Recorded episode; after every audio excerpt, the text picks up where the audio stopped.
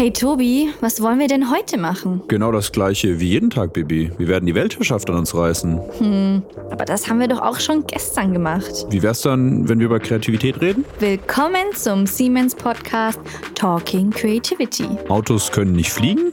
Wir zeigen dir, dass mit Kreativität alles möglich ist und dass diese wunderbare Fähigkeit in jedem Einzelnen von uns steckt. Hör jetzt rein und lerne mehr über deine persönliche kreative Fähigkeit und deren Bedeutung für dich, für Organisationen und für die Gesellschaft.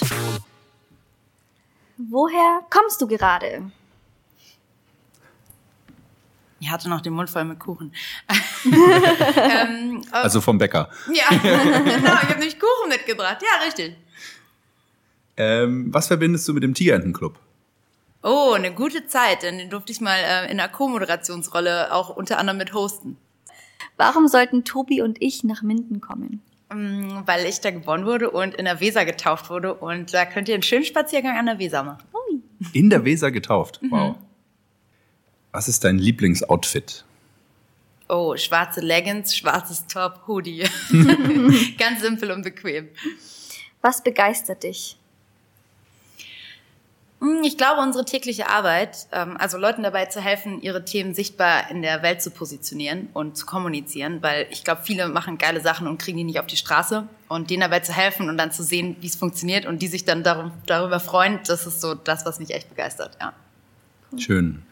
Ähm, überrasch uns doch vielleicht mit einem verrückten, lustigen, besonderen oder erstaunlichen Fakt über dich, wenn es so etwas geben sollte.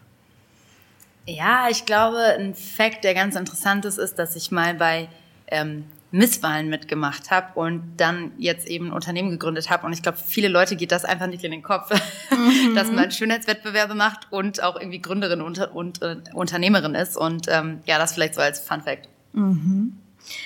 Warum wolltest du Gast im Podcast Talking Creativity bei uns sein?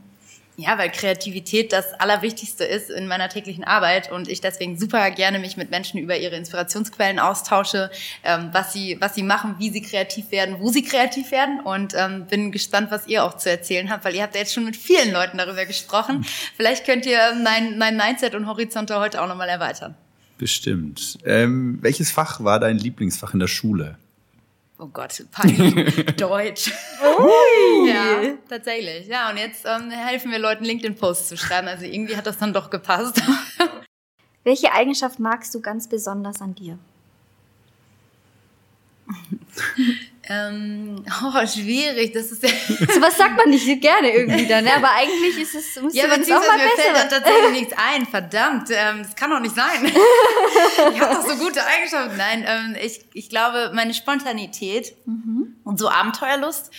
Ähm, ich glaube, das braucht man auch, wenn man Unternehmer ist, weil ein Unternehmen zu gründen ist irgendwie wie ein Rollercoaster und man weiß irgendwie nie so richtig, was als nächstes passiert, wie das nächste Jahr aussieht, welche neuen Produkte man auf, auf die Straße bringt und ähm, da darf man eben keine Angst vor haben und muss auch spontan sein, sich Marktbedingungen anzupassen, ähm, die, das Team anders aufzustellen und, und, und. Und deswegen Spontanität, ich glaube, das bin ich und ähm, habe da keine Angst vor und ich glaube, das ist, das ist eine gute Eigenschaft, ja. Auf jeden Fall. Du hast einen sehr spontanen, leckeren Kuchen mitgebracht. Ja. Daher vielen Dank nochmal dafür. Eine, eine weitere Frage geht in eine ähnliche Richtung, aber worin bist du besser als andere? Ich glaube, ich kann ziemlich schnell Dinge verknüpfen. Also ähm, wenn mir jemand irgendwie von seinem Geschäftsmodell erzählt, ein anderer Gründer, dann merke ich immer, wie ich direkt daran anknüpfen kann und direkt weiß, mit wem der potenziell zusammenarbeiten könnte. Oder hast du schon mal hieran gedacht? Also so alle, keine Ahnung, sind noch im Kopf irgendwie neu zu auseinanderzunehmen mhm. und neu zu verknüpfen und daraus ähm, smarte Schlüsse zu ziehen. Ähm, und dadurch irgendwie auch äh, Trends schnell zu erkennen, weil ich meine, am Ende des Tages LinkedIn gibt's keine Ahnung, seit wie vielen Jahren, seit ähm, etlichen Jahren, das sollte ich jetzt wahrscheinlich wissen.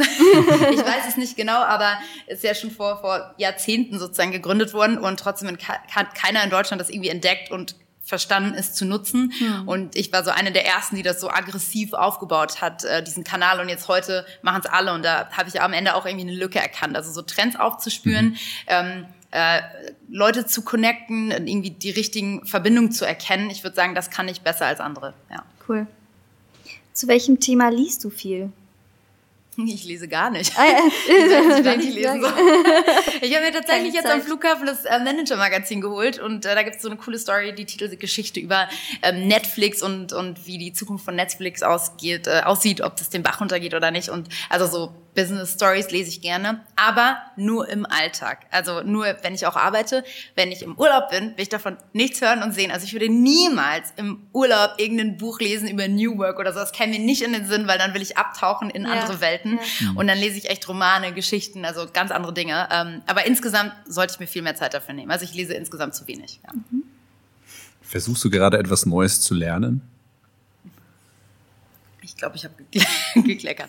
Ähm, ähm, ja, ich versuche was Neues zu lernen. Ähm, und zwar äh, fuchse ich mich gerade so in dieses Metaverse-Thema rein. Ähm, und äh, versuche mehr über das Web 3 zu lernen, weil am Ende des Tages, was machen wir? Wir helfen Kunden, verhelfen Kunden zu Sichtbarkeit in der digitalen Welt und die digitale Welt ist jetzt im Web 2, ist auf LinkedIn, aber die wird in Zukunft halt in anderen Welten stattfinden und halt zu wissen, wie funktioniert Personal Branding in anderen Welten, ähm, das interessiert mich total. Was ist mit Avataren? Wie sehen die aus? Wie zieht man die an? Äh, das sind Sachen, die mit Sicherheit in Zukunft ähm, Teil unseres Geschäftsmodells werden können und da jetzt schon früh anzusetzen, finde ich wahnsinnig wichtig. Was machst du denn gerne in deiner Freizeit? Uh. Hast du Freizeit? Ich habe gerne Freizeit. Oh mein Gott, siehst du, deswegen kann ich auch nicht lesen, verdammt nochmal. ähm, nee, also mein, mein, mein Unternehmen ist wirklich, ist mein Traumjob. Also und ich liebe das und ich mache das immer und wenn ich mal Zeit habe, ähm, wenn mein Freund zum Beispiel am Wochenende auch nicht da ist oder so meine Freunde keine Zeit haben, dann fange ich an, Posts für meinen eigenen Account auszudenken. Also dann, das ist dann meine Freizeitbeschäftigung, weil ich das echt einfach liebe, was ich tue und ich deswegen auch nicht so eine Trennung habe zwischen Arbeit und ähm, Freizeit, so dieses Work-Life, das ähm, ist bei mir alles Work and Life irgendwie in einem ähm, und macht da irgendwie keinen Unterschied. Ähm, und dafür bin ich irgendwie total dankbar. Ähm, ja, und auf der anderen Seite ist es vielleicht auch verrückt, aber ich bin irgendwie so auch freizeittechnisch besessen von den Themen. Ähm, Okay. Was ist dein Lieblings-Social Network? LinkedIn. Ah, Obviously. mit Abstand. Schnelle Antwort. Ja. Was ist der größte Social Media Fauxpas? Oh, ich hatte tatsächlich mal so eine Art Shitstorm, also den ich heute gar nicht mehr so empfinde, aber ich habe mal einen Artikel geschrieben, der sehr kritisch auf das Thema Female Empowerment geblickt hat, also so, ne, das abzuwägen, hey, ähm, kreieren wir damit vielleicht auch irgendwie eine Welt, in der keine andere Meinung mehr zugelassen sind und man kann ja überhaupt nichts mehr sagen, was irgendwie mal auch einen Gegentrend aufzeigt, weil dann bist du ja praktisch verbrannt. Also sowas darfst du ja gar nicht mehr sagen. Und ich meine, Demokratie und Freiheit und Meinungsfreiheit bedeutet doch, dass du das auch tun darfst. Und ich finde, alle Bewegungen, die zu radikal werden, werden irgendwie auch toxisch und lassen nichts anderes mehr zu. Und das finde ich äh, teilweise auch bei diesem Thema Female Empowerment. Und da habe ich mir mal so ein bisschen kritisch geäußert und da kam dann ordentlich ähm, ja, äh, Kickback aus der Community. Also da äh, kam dann natürlich auch viel negative Stimmen oder Antistimmen, aber das ist ja auch gut, ne? Also das will ich auch Ja. erreichen. Ich will ja in einen Austausch treten. Ähm, insofern, das war im ersten Moment ein Schock, also weil das ja total crazy, wenn du immer hörst, es gibt Shitstorms und auf einmal bist du so in the middle of it. ähm, aber im Endeffekt, glaube ich, konnte ich die Debatte, so, Debatte sehr konstruktiv weiter moderieren und dadurch ähm, eher meine Brand stärken. Also ich glaube, man kann sehr positiv aus so einer Debatte rausgehen. Man muss halt wissen, wie so. Und das habe ich, glaube ich, da sehr gut gelernt. ja. Cool. Hast du einen Spitznamen? Oder mehrere Spitznamen? Mehrere, ja, tatsächlich. Welche ähm, denn? äh, also Lilly, weil mein Bruder früher nicht Celine sagen konnte, hat er immer so Lili, Lili. Cool. Und wie heißt du? Richtig? Celine Flores Villas. Herzlich willkommen, liebe Selene. Ich freue mich. So nach einer sehr langen Intro sagen, sagen wir auch mal willkommen beim Podcast Talking Creativity. Ja, wow. Also wir hatten noch nie so eine, so eine lange Intro, aber eine sehr, ich finde es echt coole, sehr persönliche Intro. Ich hoffe, Ja, dass alle. ZuhörerInnen äh, da auch, glaube ich, ein ganz gutes Bild von dir bekommen haben, wenn sie dich nicht eh schon kennen. Aber vielen Dank, dass du da auch so offen sozusagen geantwortet hast und etwas von dir preisgegeben hast. Das ist immer ganz schön, glaube ich, wenn man auch den Menschen so ein bisschen dahinter sieht ja, und nicht nur über die Themen spricht. Cool. Freut mich. Sehr schön. Wir sind heute hier in München Mega. in den Design Offices und sitzen hier, glaube ich, im 30. Stock. 31. 31. sogar, haben hier einen Hat jemand Höhenangst hier in der Runde? Ausblick. Äh, apropos Angst, also ich habe Deine größte Angst? Höhenangst. Ja, also ein bisschen schwindlig wird man wird's einem schon, wenn man da runter guckt, oder? Ja. Ja, es ist Der Aufzug krass. ist crazy, oder? Der Aufzug Der kriegt, ist das so geht richtig in den crazy. Bauch, ne? Wenn man so gerade runterfährt. Und der wurde langsamer gemacht. Echt? Ja, der wurde langsamer gemacht, weil den Leuten schlecht geworden ist. Ja. Gott. Crazy. Krass. Ja, also liebe Celine, wir möchten ja heute mit dir über das Thema Kreativität sprechen. Vorab vielleicht Unter noch mal ein bisschen unter anderem.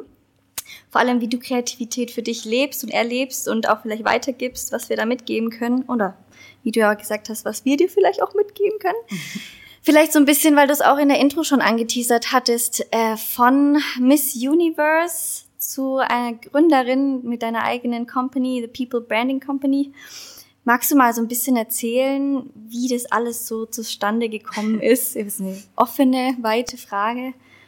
Aber wie kam so dein Übergang von Miss Universe zur Gründung deines Unternehmens? Ja, also das waren eigentlich so zwei parallele Wege, die ehrlich gesagt gar nicht groß zusammenhingen und auch so parallel gelaufen sind, weil ich habe diese Misswahlen eher so als Hobby gemacht, so wie andere im Studium, I don't know, Tennis spielen, habe ich halt an diesen Misswahlen teilgenommen, ähm, habe aber ganz normal studiert, ähm, das hätten meine Eltern gar nicht anders zugelassen, dass ich auf diese Karte setze. Äh, nee, habe studiert, ähm, habe dann in der Unternehmensberatung gearbeitet an, und dann irgendwann mal an einem Startup-Weekend teilgenommen, was ich total cool fand, was man in 48 Stunden mit einem Team auf die Beine stellen kann, wo dann bei mir so dieser Gedanke gereift ist, hey, warum gründe ich nicht was und äh, kreiere in nicht nur 48 Stunden, sondern darüber hinaus äh, eigene Produkte ähm, und, und eigene, ja, ein eigenes Business. So. Und äh, so kam eins zum anderen und dann habe ich Anfang 2019 mich erstmal selbstständig gemacht und 20, ich glaube 2020, Ende 2020 habe ich dann gegründet, ja, genau.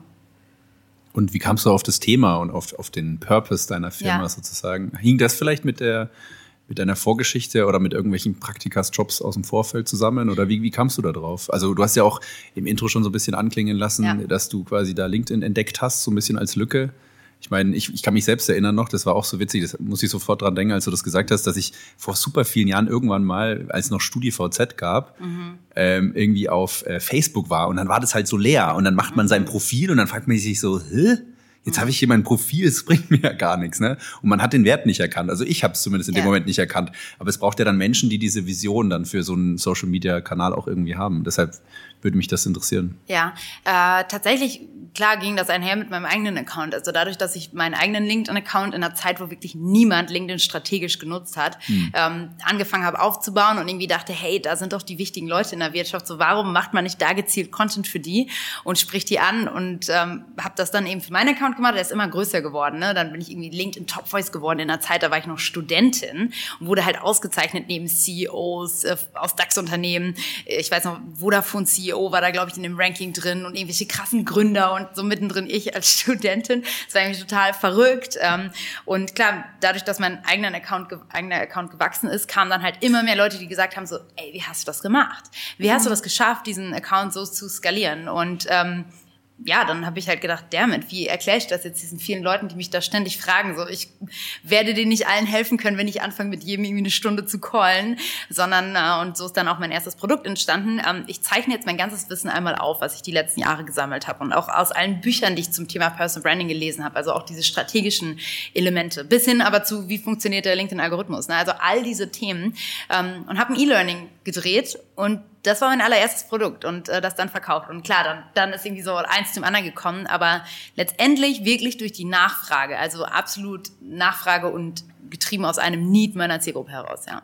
Was mich interessiert, der initiale Wunsch, Mhm. diese, diese, dieses eigene Profil aufzubauen. Wie kamst du da drauf? Oder war das einfach so, hast du dich da spielerisch rangewagt? Weil gerade aus Pe- Kreativitätsperspektive ist ja immer so die Frage, ich meine, klar, wenn man dann schon LinkedIn Top Voice ist, Mhm. ne, dann macht es irgendwie total Sinn, da weiterzumachen. Da würden auch viele sagen, ja klar, total logisch. Aber diese initialen Mut zu haben, ich mache da jetzt mal was oder auch vielleicht Mhm. die Idee, das ist immer so die Frage. Die Also ich habe halt einfach gedacht, dass man damit bestimmt Geld verdienen kann. oh. Ja, also ähm, das ist schon äh, ist klar so. Also ich habe äh, damals, ähm, weiß ich auch noch, ich habe so eine Präsentation, das habe ich dann auch im E-Learning gescreenshottet, wo man so sieht, wie ich angefangen habe. Und die allererste Präsentation zu meiner eigenen Brand beinhaltet eine Slides, äh, die heißt potenzielle Revenue Streams, noch aus 2018. Und da habe ich alles aufgelistet, was heute eingetreten ist. Also ich habe mir da schon überlegt, hey, wozu kann das führen? Ich kann als Keynote-Speakerin gebucht werden. Ich kann ähm, Coachings anbieten zu dem Thema, wo ich anderen damit helfe und ich kann ähm, am Ende auch vielleicht sogar als LinkedIn-Influencerin gebucht werden. Ne? Also all diese Themen, die ich irgendwie heute auch als, als Revenue Streams in irgendeiner Art und Weise bediene, die einen mehr, die anderen weniger, ähm, sind so eingetreten. Also eigentlich schon aus dieser Idee heraus, so hey, warum mache ich das nicht einfach zu meinem Job? Ja. Und mit welchem Content hast du gestartet? Hast du dann einfach irgendwie, oder hast du dir da auch eine Strategie überlegt, was du dann genau postest? ja. Und ja? ja? Ja, tatsächlich, ja. Also, okay. also gute Frage, weil wo fängt man an? Ne? Ja. Und, und da habe ich vor allen Dingen nach Amerika geschaut, also mir angeguckt, wie machen Accounts, die da heute schon groß sind, wie machen die das?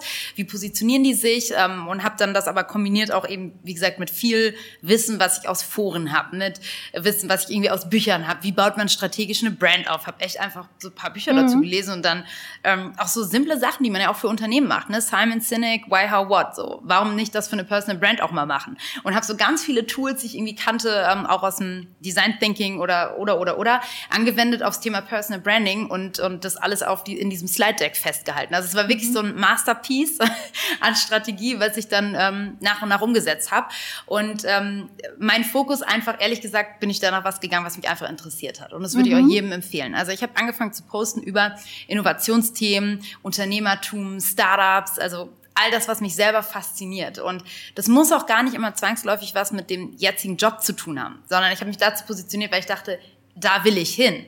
Ich will irgendwie im Startup-Ökosystem ähm, mitmischen, will irgendwie andere Gründer kennenlernen. Und warum nicht dann heute darüber sprechen, um auch selbst mit zu beeinflussen, dahin zu kommen. Also wenn ihr ähm, zum Thema Kreativität euch positionieren möchtet und vielleicht heute dazu noch nicht bekannt seid, ja, dann fangt an, Content darüber zu machen, weil automatisch fangen Leute an, euch mit dem Thema zu verbinden und fragen euch eben irgendwann nicht, ähm, ne, dann macht ihr nicht nur euren eigenen Podcast, sondern durch diesen Podcast, wenn ihr das entsprechend promotet, Content dazu macht auf LinkedIn, werdet vielleicht irgendwann ihr in Podcast eingeladen und erzählt über Kreativität als Kreativitätsexperten so. Und das kann man ja herbeiführen, indem man überhaupt Content zu diesen Themen macht. Und so habe ich angefangen, also aus diesem eigenen eigenen Interesse heraus, ja. Cool.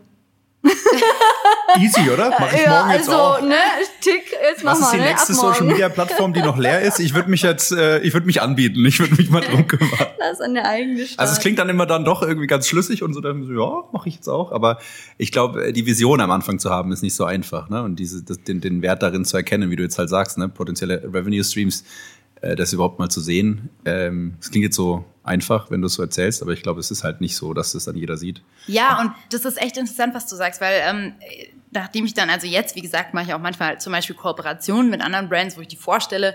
Ähm, und dann habe ich gesehen, so nach, nach drei Jahren, nachdem ich das schon längst gemacht habe, kam dann so ein Kommentar oder jemand hat das geteilt und gesagt so, wow, es scheint jetzt auch LinkedIn, also Influencer auf LinkedIn zu geben. Und ich dachte mir so, Bro, what are you talking about? So, ich mache das seit zwei Jahren und habe das angefangen, weil ich dachte, das kann in Zukunft funktionieren. Also da hast du schon recht, so das, ja, weiß nicht, bei manchen ist da irgendwie die, der, die Leitung etwas länger. Aber ist es nicht auch so, also ich komme jetzt aus der Kreativitätsforschung ja. auch, ja, wie funktioniert mhm. diese menschliche Fähigkeit und was sind so die Dinge, die uns da hindern? Und was ich auch, äh, kann, man kann auch Kreativität aus der Kunstrichtung her sehen, mhm. ja, und ähm, ich weiß nicht, ob ihr das kennt, aber es hat irgendwann mal, als die moderne Kunst begründet wurde, sozusagen ein Künstler, es war in New York, ein Pissoir genommen, ist umgedreht, auf einen Sockel gestellt und gesagt, hier, das ist jetzt Kunst und hat sich mhm. damit bei einer Ausstellung beworben. Und es gab natürlich erstmal voll den Shitstorm, beziehungsweise die Leute haben alle gesagt, das ist doch keine Kunst, das ist ja Quatsch, ja. ja. Jetzt kann man drüber streiten, heute ist das, das der gefeierte Startpunkt der modernen Kunst, mhm. ja. Und muss nur mal Brandhorst im München Museum ja. gehen lauter so verrückte Sachen sind da. Und übertragen jetzt auf das, was du sagst, hast du da auch irgendwie am Anfang, vielleicht als du das schon so forciert hast und ja eigentlich vielleicht auch einen neuen Raum aufgemacht hast, Leute gehabt, die dich belächelt haben, die vielleicht auch äh, sozusagen gesagt haben, ja, ist ja Quatsch, was machst du da eigentlich? Weil das ist oft immer so ein bisschen, wenn, wenn du mich jetzt fragst, wenn ich mit Menschen zu Kreativität spreche, dann sage ich immer, wenn du äh, Gegenwind, Feedback bekommst, dass es Quatsch ist und nicht so cool, ist es oft eher ein Indiz dafür. Ja, absolut. Dass es vielleicht gerade was sehr, sehr Neues ist und sehr viel Potenzial drin liegt. Wie war ja, das? sehe ich absolut genauso. Ähm, muss nicht immer sein. Also ne, manchmal kann es auch einfach wirklich sein, dass es dann einfach nicht funktioniert. Ja, ähm, auf jeden Fall. Ne, genau, äh, äh, aber ähm, oftmals ist es so, dass es funktionieren kann, obwohl es diesen Gegenwind gibt. Und das war bei mir ganz genauso, wie du sagst. Also ähm, ja, ich glaube schon auch, also die Leute im Office, da ich war eben damals noch in der Strategieberatung bei Ernst Young, ich glaube schon, ja, oder ich weiß, dass da auch viel darüber geredet wurde, so, oh, was macht die da jetzt mit diesen Videos? Und klar, ja. damals hatte ich halt so 500 Follower oder 500 Kontakte, so wie jeder andere auf LinkedIn. Ähm, und äh, das wurde schon belächelt. Aber halt so, irgendwann musst du halt anfangen. Und wenn du dich halt dann, also wenn du dann halt nicht weitermachst, dann glaube ich zum einen, dass man sich immer so fragt, was wäre wenn? Und ich habe so für mich entschieden, ich habe keinen Bock, mich in zwei Jahren zu fragen, so was wär nicht, wäre, wenn ich das damals gemacht hätte. Mhm. Sondern ich wollte es lieber probieren und wenn es dann halt nach einer gewissen Zeit nicht funktioniert, ja gut, dann lässt es halt wieder so. Und was hat sich dann verändert? Gar nichts. Also, mhm. also so, warum es nicht einfach probieren? Weil man kann ja nichts verlieren. Also dann ist halt alles wie vorher. Aber man kann eigentlich nur gewinnen. Und ich glaube, das muss man sich so voll klar machen, wenn man neue Wege geht, dass man einfach nur gewinnen kann. Selbst wenn es nicht klappt, hat man Erfahrung gewonnen und weiß ganz viel mehr über ein neues Thema.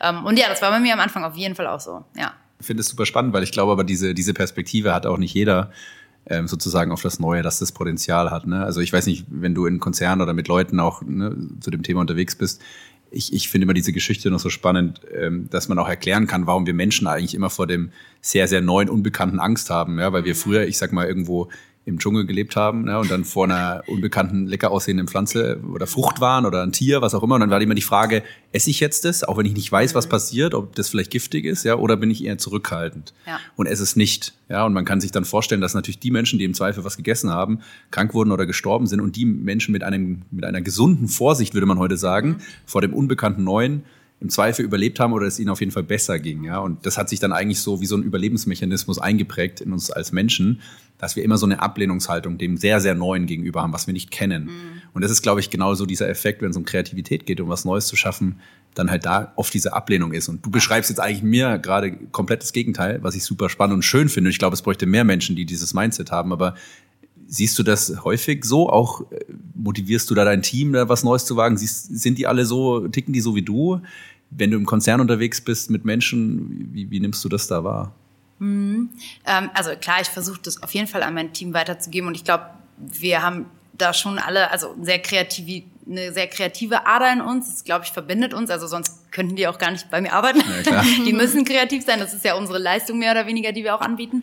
Ähm, aber ähm, ich, also was ich zum Beispiel auch immer sage, so Leute selber denken. Nie darauf verlassen, dass der, der vor euch irgendwie auf die Slide geguckt hat, alles gesehen hat, sondern immer selber denken, nie Sachen durchwinken, immer selbst in die Verantwortung gehen. Und ich glaube, das ist tatsächlich ein Unterschied ähm, zwischen ja sehr großen Unternehmen und jetzt so super klein. Also bei uns gibt es keine Möglichkeit, außer selber Verantwortung zu übernehmen. Und das mhm. heißt halt, dass man auch Fehler macht. So. Und da ist natürlich dann auch wichtig, dass die Fehlertoleranz da ist. Ne? Also bei uns weiß jeder, dass egal was passiert, so ich werde niemandem den Kopf abreißen, ne? Mhm. sondern so klar, man bespricht das, sowas kann man besser machen und so weiter, aber es ist nicht schlimm, weil ne, mir ist immer lieber, wir machen irgendwas, als dass wir nichts machen und nichts passiert. Und ich glaube, in großen Unternehmen, also ich meine, ich habe ja auch in solchen großen Unternehmen gearbeitet, viele Freunde arbeiten in großen Konzernen, da wird Verantwortung immer so weitergereicht. So, keiner ja. will die Entscheidung treffen und dann ja. geht's immer an den nächsten, an den nächsten, an den nächsten. Und ich denke mir so, Gott verdammt, warum trifft hier keiner eine Entscheidung und nimmt einfach mal die Verantwortung? Ist auch was Geiles. Ich liebe Verantwortung. Ja. Also wie cool ist Verantwortung haben.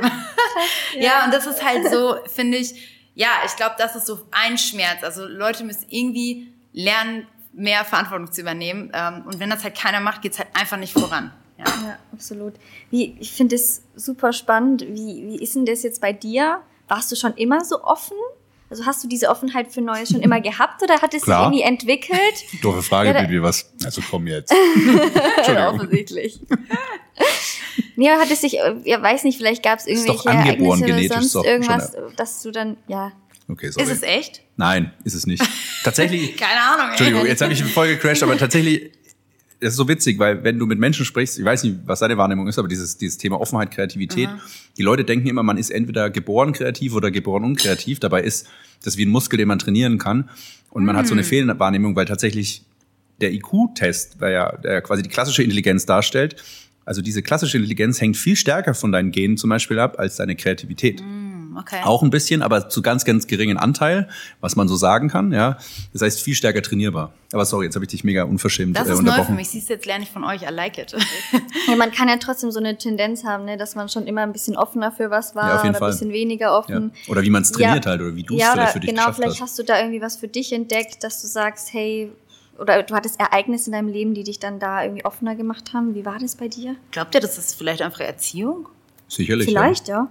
Also ich kann mir vorstellen, dass das bei mir zumindest ähm, so war. Also meine Eltern sind super offen. Also bei uns zu Hause wurde zum Beispiel alles auch besprochen. So, also es gibt so keine, ja, ja ne, es gab ja. so keine Themen, die ja. man nicht bespricht. So, wir konnten alles fragen, wir haben auf alles eine Antwort bekommen. Ähm, und ja, also ne, auch klar, man tauscht sich ja auch irgendwie dann so in seinem Leben mit Leuten zu vielen Dingen aus und dann gibt's ja vielleicht äh, ne, egal was, also Sex, Geld, so vielleicht sind das Sachen, wo Eltern ausgewichen sind. Also meine Eltern sind nichts ausgewichen, die haben einfach uns unsere Fragen beantwortet so und das war immer, also waren alles Themen, über die man zu Hause sprechen durfte und ähm, diskutieren durfte und unterschiedliche Meinungen sein kann und ähm, ja, bei uns wurde tatsächlich auch viel so diskutiert, auch mal gestritten mit meinen Brüdern. ähm, ja, und ich glaube, das ist super wichtig in der Erziehung, dass man das direkt so offen vorlebt. Ja, ja cool. Und eine wichtige Frage noch, wir haben jetzt darüber gesprochen, dass du auch sagst, dein Team und deine Firma, ihr seid quasi kreativ per se, müsst ihr sein, weil das mhm. ist eure Leistung, die ihr natürlich liefert. Aber was mich halt immer interessiert von der Perspektive, dass ich natürlich aus der Wissenschaft komme, wie funktioniert es und jetzt die mhm. Aufgabe habe, wie kann man das explizit fördern? Ähm, was ich immer sehe, dass man zwar immer annimmt, man ist kreativ, aber nicht unbedingt auf der Metaebene mal gemeinsam als Team oder als Individuum auch reflektiert, wie funktioniert eigentlich meine Kreativität und mhm. wie können wir da noch besser werden? Macht ihr das explizit oder funktioniert es einfach auch so schon super? Das würde mich noch mhm. interessieren. Also es funktioniert glücklicherweise auch so schon super. Finde ich ein cooler Impuls, also weil wir machen ja immer unsere Workations, also viermal im Jahr fahren wir mit dem Team für fünf Tage weg ähm, an einen Ort, wo wir immer verschiedene Themen dann im Team beackern, ähm, weil wir eben eine 100% Remote Company sind, also wir sitzen nicht ja. vor Ort in einem Raum, sondern jeder verstreut in ganz Deutschland. Das heißt, in diesen fünf Tagen äh, ja, geht es eben darum, vor allen Dingen gemeinsam kreativ, äh, kreativ zu werden.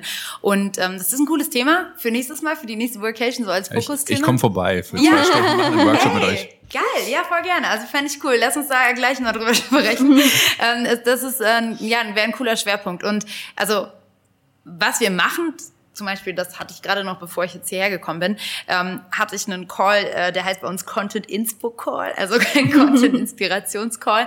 Und da geht es einfach wirklich nur darum, und, und das ist vielleicht auch gemeinsam kreativ werden, aber direkt zweckgebunden. Also nicht so einfach so, ja. was ist Kreativität? So, das fragen wir uns jetzt im Alltag nicht. Ne? Ja. Ähm, aber ähm, dann zu sagen, hey, ich habe hier irgendwie Kunde X und mir fällt einfach zu dem Thema kein Post ein. Lass mal alle kurz unser Gehirn zusammenschmeißen. Und das hilft mega, weil dann spinnen wir auch manchmal rum ähm, und erst kommen total bescheuerte Sachen und dann irgendwann fällt durch diesen Input jemandem die zündende Idee ein. So. Und das ist für mich irgendwie auch kreativ sein, so aufeinander aufbauen, aneinander anknüpfen, bis irgendwas Sinnvolles rauskommt. Und das machen wir halt in diesem Call. Das machen wir zum Beispiel einmal die Woche. Also wo wir wirklich nur zusammen kreativ werden und brainstormen und ja, Ideen spinnen.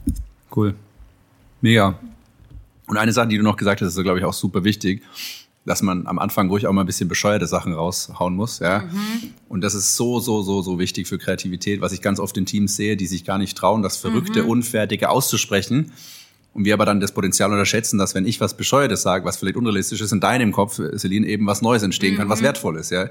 Und das ist der Punkt, wo wir schon die Kreativität sehr stark unterbinden. Aber das hängt natürlich mhm. sehr stark an der, an der Kultur, im Team, am Mindset und all dem, ne? Ja, und ähm, voll, voll interessant, dass du es sagst, weil tatsächlich ähm, haben wir auch, also absolut diese kreativen Freaks im Team. Mhm.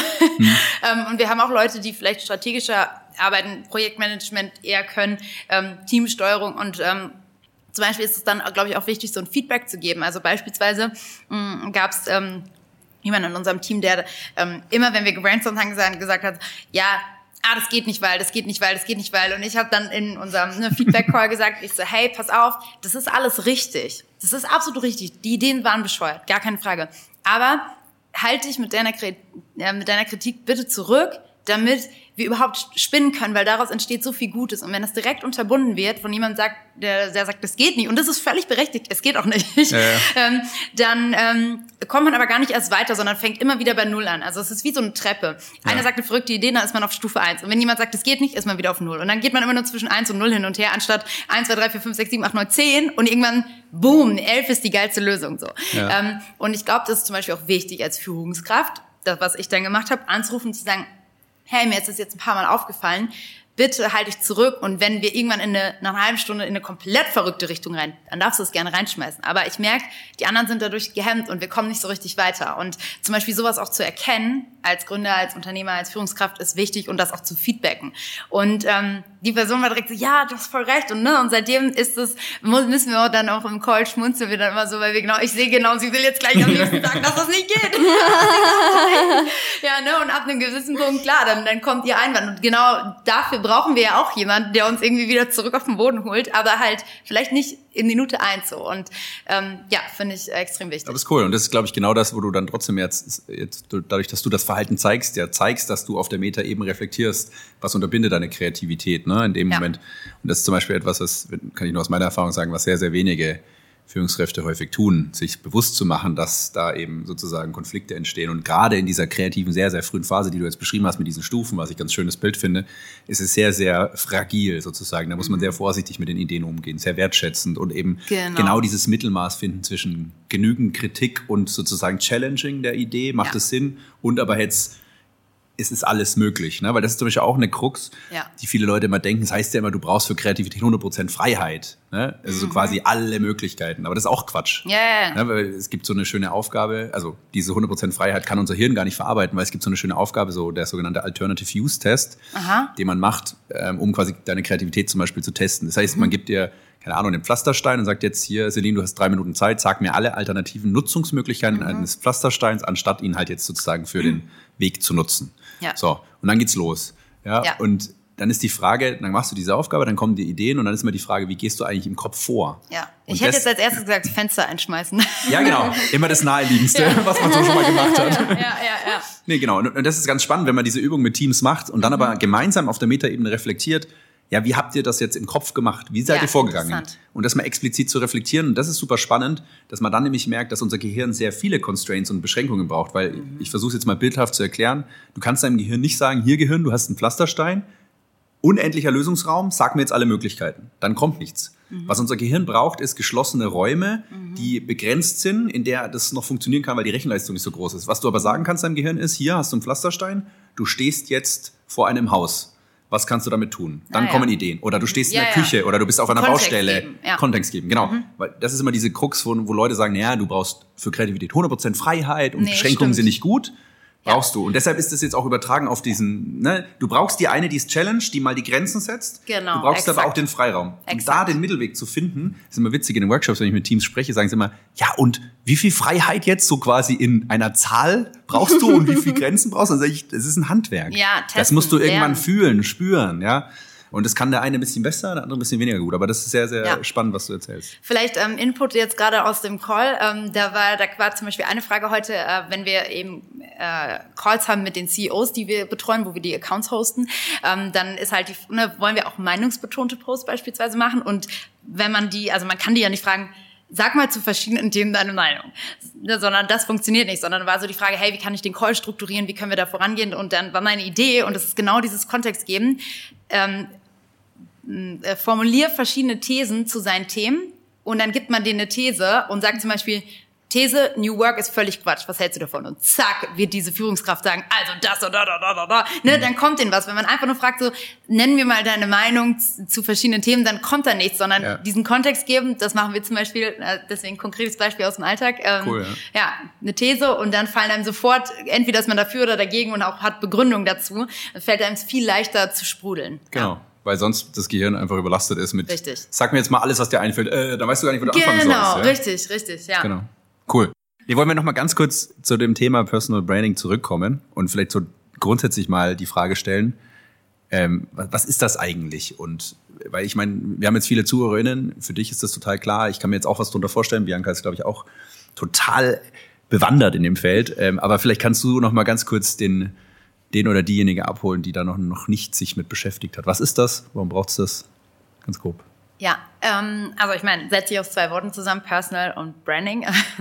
Deswegen hört man schon raus, es geht irgendwie um Markenbildung, aber eben nicht auf, ähm, ja, auf Unternehmen oder Produkte bezogen, sondern um persönliche Markenbildung. Also um, um eben Personal Brands, um Personen, die man ähm, ja, mit einer strategischen Positionierung letztendlich aufbaut. Und wir fokussieren uns dabei eben sehr auf die Plattform LinkedIn, aber Personal Branding funktioniert natürlich auf allen Plattformen, ähm, auch, auch übrigens im echten Leben. Und ich finde, das ist auch was, wo man vielleicht starten muss, ähm, das zu erkennen, dass jeder schon eine Personal Brand hat. Jeder hat eine Personal Brand, denn das ist am Ende das, was jemand über euch sagt, wenn ihr den heute trefft und ähm, der abends nach Hause geht und erzählt seinem Freund, seiner Freundin, seiner Familie, hey, ich habe da heute den äh, Tobi getroffen oder die Bibi und ähm, ich halte dies oder jenes von ihr, dann ist das eure Personal Brand. So und ähm, ja, damit kann man mal anfangen. Also in der realen Welt, wer bin ich eigentlich, wofür stehe ich, ähm, was denken andere über mich und das eben entsprechend in der digitalen Welt, in der Online-Welt mitzugestalten, das ist genau das, was wir machen.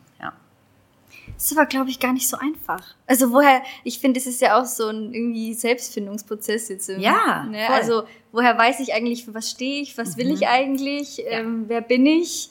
Also hast du da vielleicht auch irgendwie Tipps, wenn jemand sagt, hey, ich möchte bei mir eine Personal Brand aufbauen, wie, wie startet man da irgendwie am besten? Wie findet man heraus, wer ja. bin ich? Okay, das ist jetzt echt so eine sehr tiefgründige Frage, aber vielleicht hast du so den groben groben Tipp? Mhm.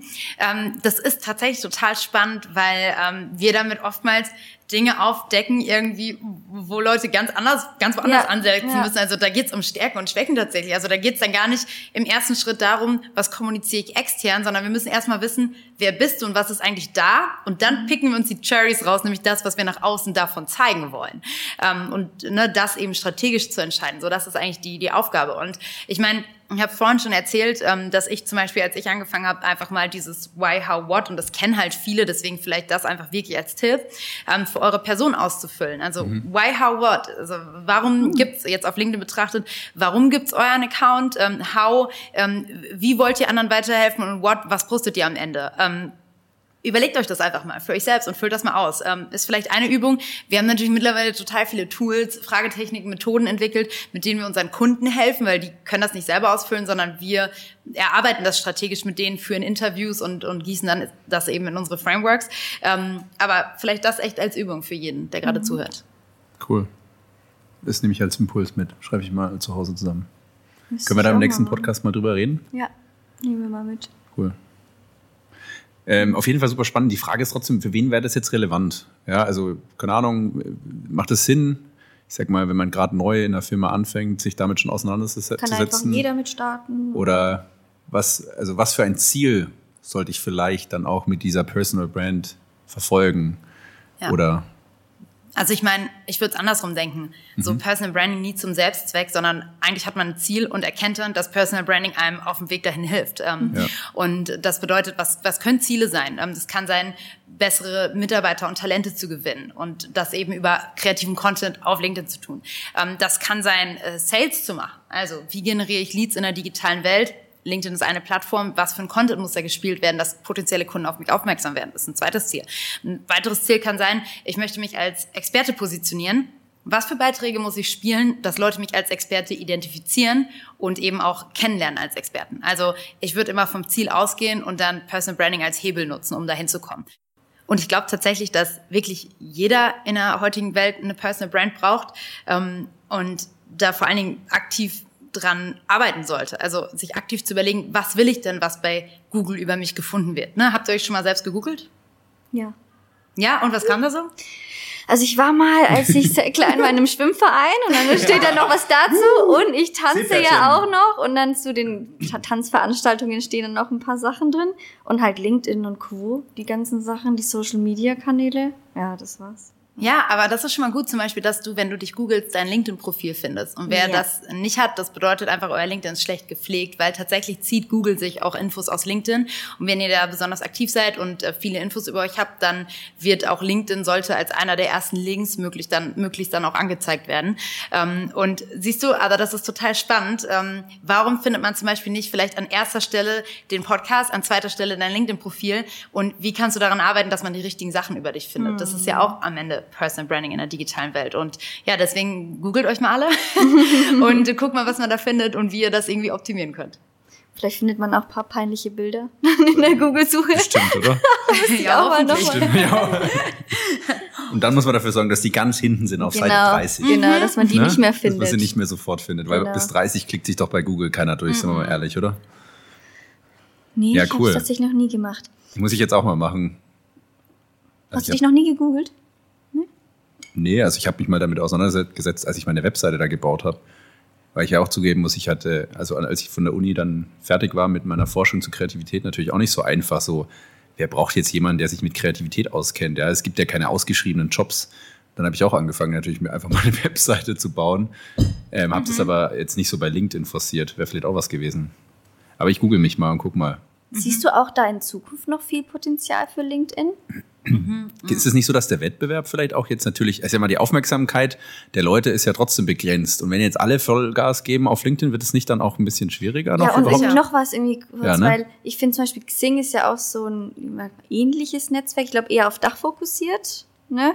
In die Richtung, aber ich, ich weiß nicht, irgendwie, ähm, das ist ja eher so am absteigenden Ast dann letztendlich gewesen. Also so wie ich das, das ist nur meine Wahrnehmung, mhm. keine Ahnung, ob es wirklich so ist. Aber ähm, da frage ich mich, warum dann sich LinkedIn so entwickelt hatte und zum Beispiel Xing nicht. Und ja, Xing hätte, Weil Celine damit angefangen hat. Ja, und Xing hätte jemand wie mich gebraucht, der Trends schneller so. Richtig, ja. Xing-Community hört man hier zu jetzt. ähm, nee, tatsächlich, also ihr habt mit allem, was ihr gerade sagt, ähm, schon absolut äh, recht. Also ähm, zum einen, ähm, du hattest gesagt, äh, Tobi, was hattest du gesagt? Dass es einfach schwieriger wird. Ja. Wettbewerb, äh, stärkerer Wettbewerb. Dementsprechend ist es immer mit mehr Aufwand verbunden, wahrscheinlich für mich jetzt da irgendwie sichtbar zu werden, oder? Ja, absolut so. richtig. Also je, je mehr Wettbewerb, also je mehr Leute aktiv werden, Aufmerksamkeit bleibt die gleiche, mit desto mehr Leuten musst du dir eigentlich die Aufmerksamkeit teilen und die Reichweite teilen. Ja. Ähm, deswegen sage ich auch immer so, Leute, Urgency, fangt jetzt an, ähm, weil es halt immer schwieriger wird. Also das ist ganz klar. Jemand, der jetzt anfängt, wird Schwierigkeiten haben, noch so eine riesen Community aufzubauen, wie ich sie heute habe. Also es ist noch wow. überhaupt nicht, also das ist auch wichtig, es ist noch überhaupt nicht zu spät. Also beispielsweise, wir haben jemanden neu im Team, die ist jetzt seit drei Monaten, glaube ich, dabei.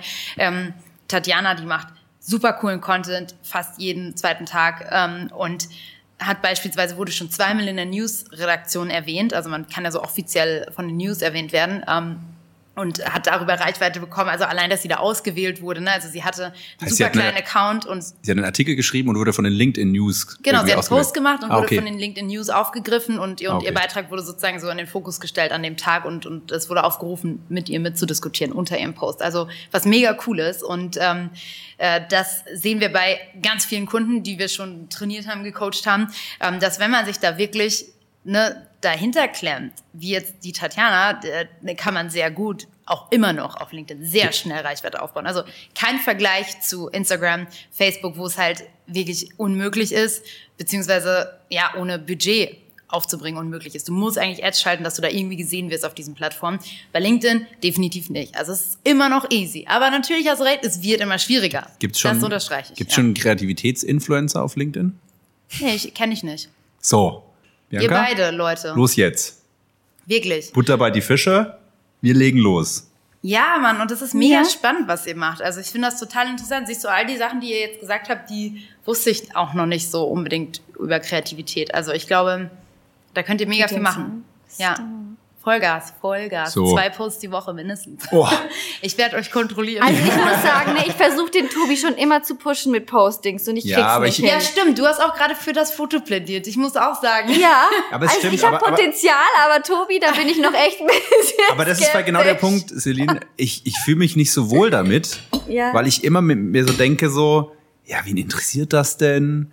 Wenn es jemand wirklich interessiert, soll er sich doch bei mir sich melden. So, ich ja, will die Leute nicht. Ja, ja, genau. Der weiß ja nicht, dass es sich gibt. Ja, ja, vollkommen recht. Du hast vollkommen recht. Aber trotzdem, ich, also manchmal, wenn ich so ein Posting raushau, dann denke ich mir so, ach, ich weiß nicht, bin ich wirklich das? Vielleicht müsste ich mir wirklich das mal machen, hier mit Why, How, What und so, um mir sicher zu sein, wer will ich eigentlich sein und was ist mein Profil ja. und bin dann vielleicht auch more comfortable, wenn ich dann hier irgendwie so Postings raushaue, weil die vielleicht auch, weil ich weiß, worauf die einzahlen. Exakt, so. exakt, super wichtig. Ja, du hast die Lösung erkannt, nichts Gut. hinzuzufügen. also jetzt legen wir los. Start deiner ja. Karriere hier. Jetzt. Und ich meine, du hattest gerade noch ähm, Xing erwähnt ähm, und ja, also ich glaube, der Unterschied ist, dass LinkedIn viel mehr eine Community geworden ist. Also, dass die Leute da viel mehr interagieren, dass da wirklich soziale Interaktion stattfindet. Ähm, und das ist halt bei Xing nicht so sehr der Fall. Also, die ziehen so ein bisschen nach, da passiert immer mehr.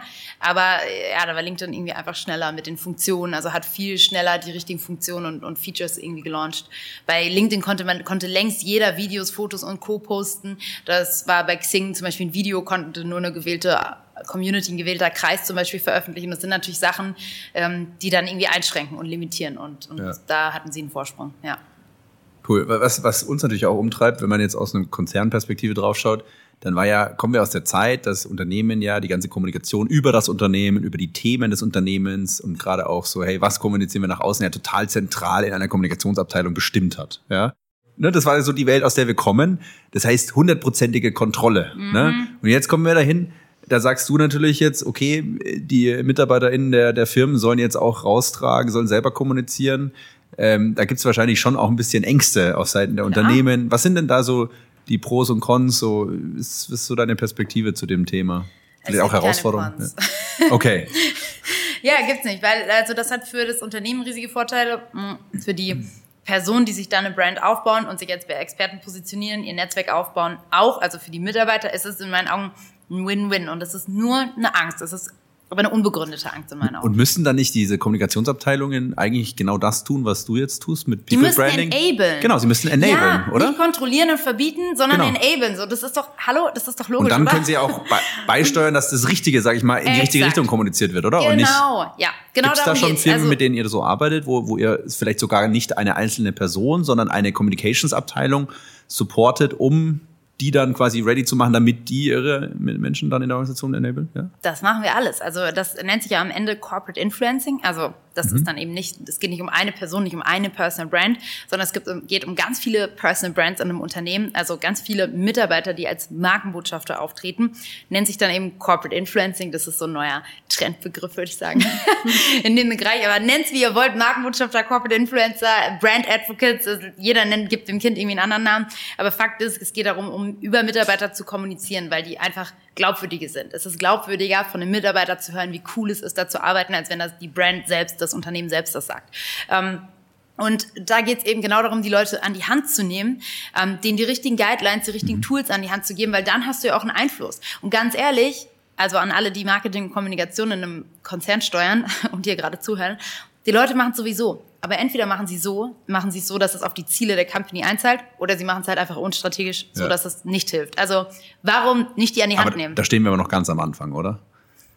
Oder gibt es schon Also zu viele nee, Unternehmen, es gibt schon einige Company, die es sehr professionell machen. Ne? Okay. Also wir haben eben auch arbeiten mit sehr vielen verschiedenen Unternehmen aus, äh, zusammen, mit denen wir diese Programme ausrollen. Also wir haben sowohl Marketingabteilung schon trainiert, wir haben Assistentinnen, also einen Kreis aus Assistentinnen von Vorständen schon trainiert, die dann eben ihre Vorstände supporten, dabei diese Posts zu schreiben, ähm, eben unter unserer, ich sage mal in Anführungszeichen, äh, Guidance ähm, und, und Hilfestellung.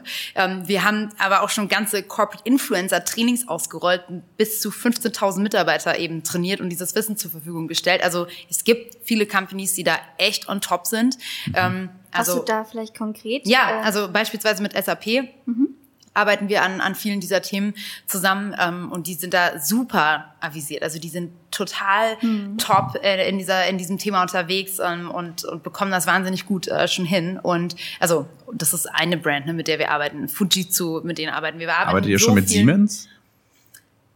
Du, ich tatsächlich auf einem, an, in einem anderen Kontext für meinen eigenen Account habe ich schon mal was mit euch gemacht, aber ähm, auf der Ebene könnten wir mal uns irgendwie connecten.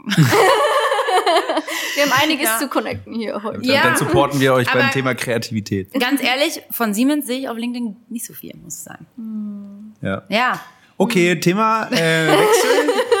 Bibi, wir haben doch noch eine kleine Creative Challenge für Challenge die, liebe Celine. time. Möp, möp, Map, map, map, map. Challenge Time. Oh, Das war nicht okay. abgestimmt, wir überraschen dich ein bisschen. Ja. Man merkt schon, wie sie jetzt dann doch leicht anfängt zu zittern, während sie ihren Kuchen löffelt, Die aber wir müssen, die wir müssen dich ein bisschen herausfordern. Okay, Ja? ist okay, ja, gerne. Aber das nur ist, eine, äh, oder? ja, wir machen nur eine und das ist eine Aufgabe, das machst du aus dem FF. Das ist quasi dein täglich Brot. Okay. Was oder? machen wir? Welche? Die mit den Fragen. Die mit den Fragen. Die mit den Fragen. So. Also es geht so, noch mehr Fragen. vielleicht schnappst du dir kurz einen Zettel und Stift, Aha. dann kannst du dir da ein paar Sachen notieren. Und zwar, es geht einfach nur darum, Ja. ähm, äh, die liebe Bibi wird dir gleich vier Fragen stellen. Mhm. Du wirst darauf vier Antworten haben. Und deine Aufgabe wird es sein, aus diesen vier Antworten eine kurze Story zu erzählen. kurze. Geschichte. Also es ist easy, ne? Storytelling würde ich Ja. sagen. Check. Und die Antwort auf diese vier Fragen ist jeweils ein Wort. genau. ja, oder es kann auch mehr Ja. sein, aber ja, Ja, genau. aber jetzt du bist total frei. sondern Einfach ein Wort. Geht es um genau. Schnelligkeit? Nein. Es geht um, So. um Humor und äh, spannende Geschichte und äh, Kreativität. genau, Okay, Kreativität, erste Frage. Wer wäre bei Wer wird Millionär dein Telefonjoker? Wen würdest du anrufen? Magst du es kurz mit uns teilen? Ach so, darf ich schon teilen? Okay, Ja. ja. ich würde ähm, aus Joke Frank Thielen anrufen. Okay. Zweite Frage. Was machst du als erstes, wenn du morgens aufwachst? Kaffee trinken. Kaffee trinken. Steht der dann schon bereit? Oder er- Das ist eine Kaffeemaschine. So Okay. weiter wie mein Freund noch nicht, aber Also, nee. der Butler reicht ihn dann mit den weißen Steht schon dabei. Dritte Frage, wo bist du aufgewachsen? Freiburg. Also Schwarzwald vielleicht, ja. Letzte Frage, wenn du heute etwas an Social Media ändern könntest, was wäre es? Hate reduzieren? Genau, das waren jetzt die vier Fragen. Und mit den vier Antworten darfst du jetzt eine kleine Geschichte erzählen. Es darf alles frei erfunden sein, muss jetzt nicht irgendwie Und auf einer auch wahren Begebenheit nehmen. beruhen. Genau. Okay. Darfst du auch natürlich was kurz dazu überlegen. packen. Verstanden. Und währenddessen spielen wir die schöne Wartemusik ein von Bibi Lotta und den, äh, wie heißen die? Ich wollte jetzt. Bräuchten eigentlich so eine Ich bin Live. fertig. Ja, das ging jetzt aber fast zu schnell. Dann, liebe Zuhörerinnen und Zuhörer, Trommelwirbel, seid ihr bereit meine Damen und Herren. Ultimative Geschichte. Ladies and gentlemen, let's get ready to rumble. This is the story Schluss, lustig, jetzt geht's los. Bitte. Ja, tatsächlich ähm, war Frank Thelen im Sommer bei seiner Oma zu Besuch im Schwarzwald und ähm, hat da teilgenommen an dem ähm, wöchentlichen Kaffeekränzchen, was sie immer mit ihren Freundinnen veranstaltet. Und da, da diskutieren die ganz heiß über verschiedene Themen. Also von, von politischen Dingen wie Mietpreisbremse äh, bis hin irgendwie zu ja, ich, ich weiß nicht, ähm, äh, dem Gossip aus, aus der Stadt, aus dem kleinen Dorf ähm, äh, Peterstal in, im Schwarzwald, da geht's um sämtlich verschiedene Themen und ähm, da haben sie sich ausgetauscht und, und auch gestritten und diskutiert und Franke hat irgendwann einfach, ist er aufgestanden, auf den, auf den Boden gestampft und gesagt, sag mal, könnt ihr den Hate mal reduzieren? Es geht ja gar nicht. Ne, woraufhin die Omis sich angeguckt haben und gesagt, Hate? Hate? Wa- wa- Was, was soll das denn heißen? Ähm, ja, und ähm, äh, ja, dann, dann hat er natürlich äh, äußer Wort und Antwort gestanden. Äh, die waren ein, ein Wort, ein englisches Wort reicher und äh, damit ist er abgereist zurück nach Köln-Bonn, wo er nämlich eigentlich herkommt. Sehr cool. Und wie heißt seine Oma? Ah, Bertha. Bertha, ja, cool. Bertha Thelen. Und was gab's für einen Kuchen? Äh, Schwarzwälder Kirschtorte. Oh, lecker. Klassiker. Mega. Schöne Geschichte. it. Applaus, Applaus. Vielen, Applaus, vielen Dank. Applaus. Also, das war frei erfunden. ich weiß nicht, ob Frank Thelens Omi in Schwarzwald lebt, aber äh, why not? Ja, genau. Cool. Schöne Geschichte. Cool. Kreativitätstest bestanden. Du Check. bist kreativ, check. Cool. So. Jetzt wollen wir zum letzten Abschnitt, würde ich mal Ja, wir sagen, noch- weil wir haben noch ein bisschen was, ne? Wir haben Ja, noch ein bisschen was Haben wir zu noch ein bisschen löchern. was? Hast du denn noch Lust, Celine? Ja, ich, aber ich würde sagen, lass doch mal über Kreativität jetzt reden, oder? Ja. Finde ich eine gute Idee, weißt du? Bibi, Ich sag dir auch immer, lass mal drüber reden. Ja, Bitte. manchmal habe ich nicht mehr so Lust, aber jetzt schon. Okay. Was, was bedeutet denn Kreativität eigentlich für dich? Ähm, also, Kreativität bedeutet für mich originelle Ideen erfinden, die es so vorher noch nicht gab. Also irgendwas Neues zu kreieren und damit auch neue Wege zu gehen. Und das muss nicht unbedingt was mit Realität zu tun haben. Also Kreativität und Realität äh, liegen für mich ähm, nicht unbedingt nah beieinander. Kann sein, aber muss nicht sein. Okay. Und äh, wie bist du selbst kreativ? Ähm, mein, Im Job haben wir gerade schon sehr viel drüber gesprochen. Da musst du kreativ sein oder bist du kreativ, weil das deine Leistung ist. Hast du auch im Privaten irgendwas, wo du sagst, da bist du kreativ? Wir haben doch schon gehört, sie hat keine Freizeit. Sie arbeitet 24-7.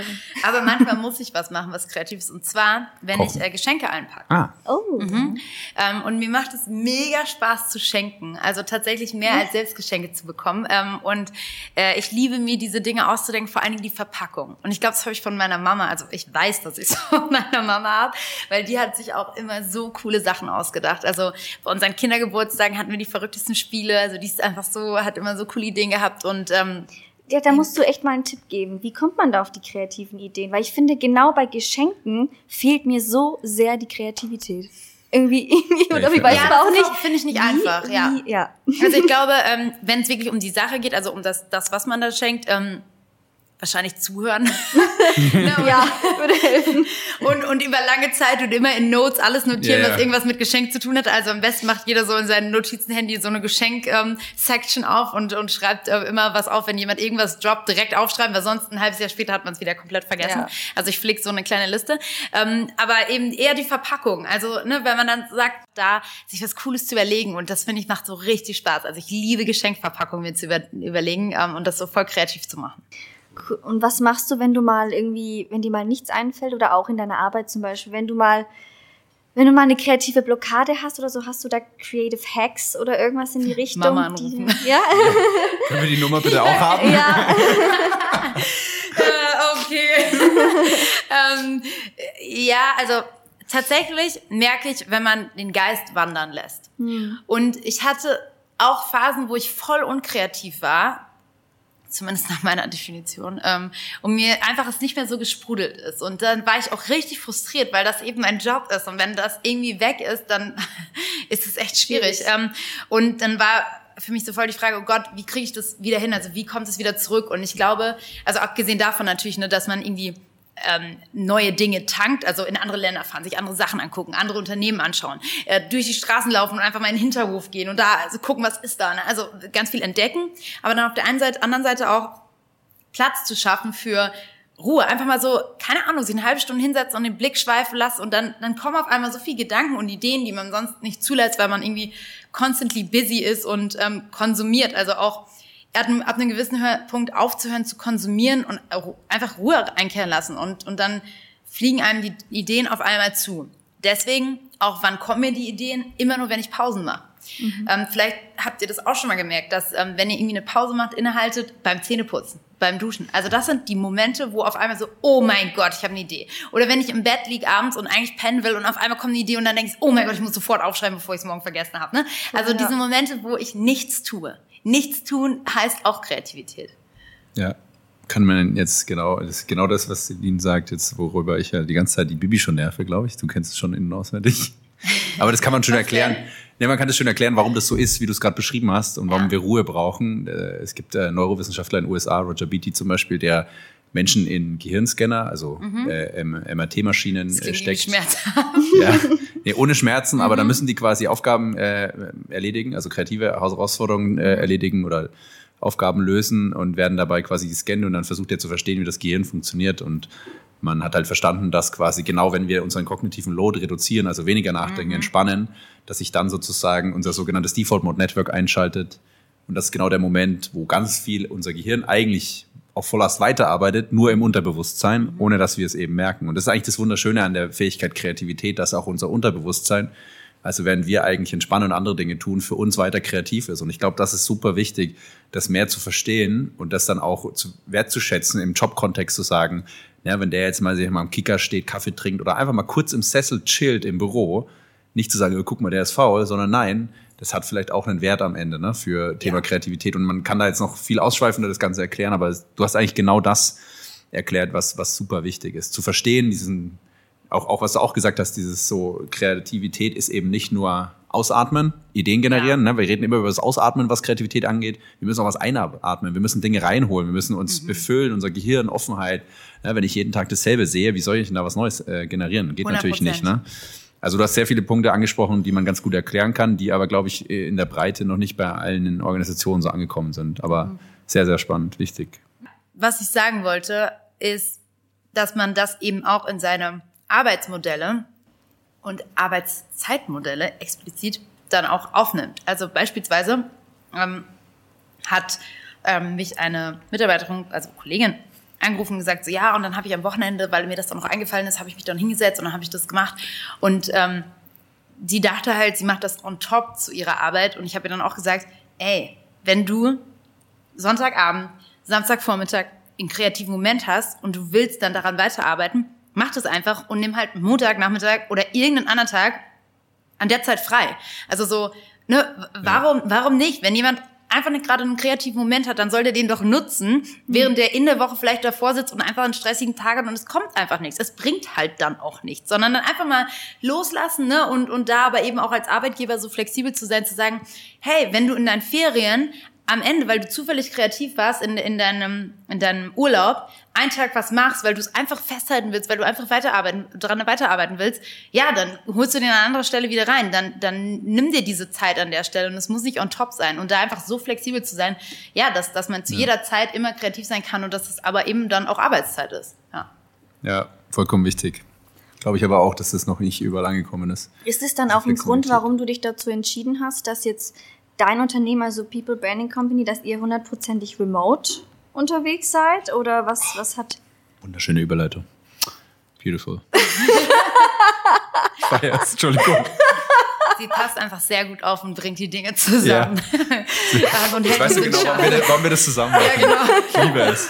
Ähm, also ehrlich gesagt, das äh, kommt einfach daher, weil ich irgendwie das anders nicht als sinnvoll erachtet habe. Also ich meine, hm. warum soll ich mich als Unternehmen an einen Standort binden und nur an diesem einen Standort kreative Köpfe finden? Das würde mich ja total limitieren, während hm. weltweit oder deutschlandweit es vielleicht noch andere kreative Leute gibt, die genau ins Team passen. Hm. Ähm, Warum sollen die nicht bei uns arbeiten können, nur weil die woanders wohnen?